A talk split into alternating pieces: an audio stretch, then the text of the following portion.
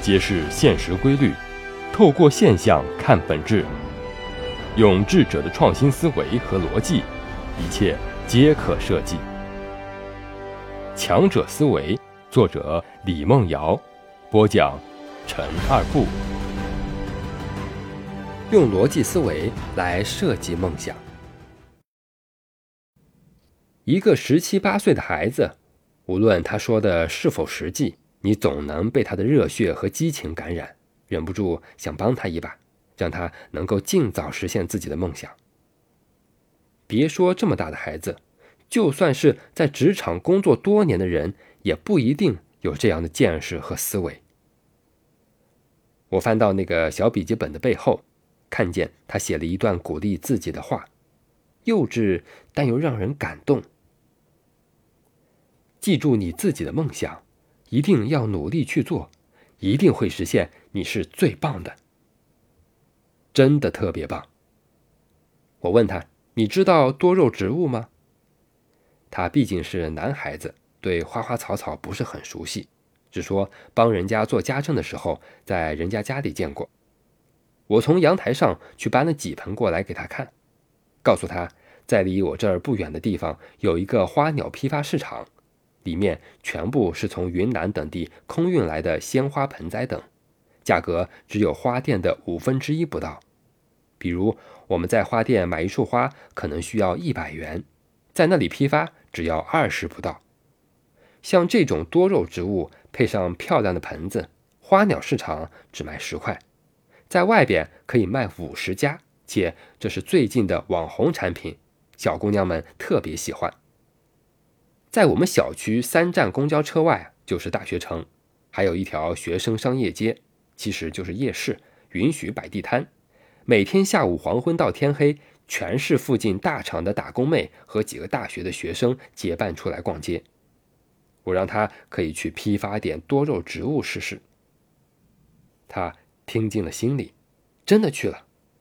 挑了一些职场小姑娘和女学生最爱的多肉植物、仙人掌、小盆栽等可爱又小件儿的植物，配上一些可爱的小杯子，基本上都是一两块的进价，卖十块二十块。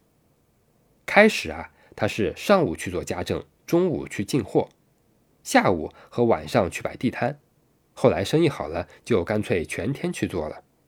上午的话，就去地铁门口摆地摊，或者在街上兜售。除了要躲着城管啊，基本比做家政轻松多了。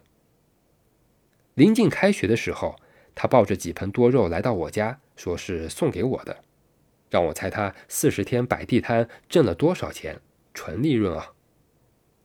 我心想着，挣够学费应该是差不多了。他告诉我，因为整个市场只有他一家卖小盆栽的。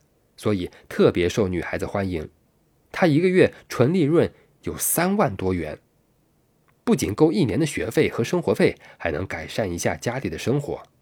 现在他马上要开学了，他的妈妈不需要再去做保洁了，每天代替他出摊继续去卖多肉。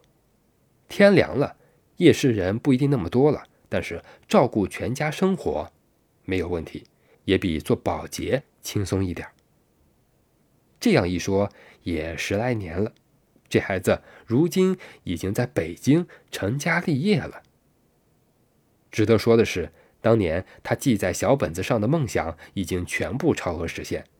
他大二创业不仅十分成功，还被保研。后来公司拿到了融资，做得风风火火，连我在杭州也能用到他们公司设计的产品。他原计划毕业十年后就能为父母买套房子。但是才毕业一年，他已经做到了这个目标，还超出许多。当然，他现在也已然有了更宏伟的梦想，正在努力加速实现着。这就是一个普通家庭小伙儿粗糙的设计了自己的梦想，一路不停追逐，最终成功的故事。梦想不仅是可以设计的，而且是可以实现的。这一切均在于你。去做。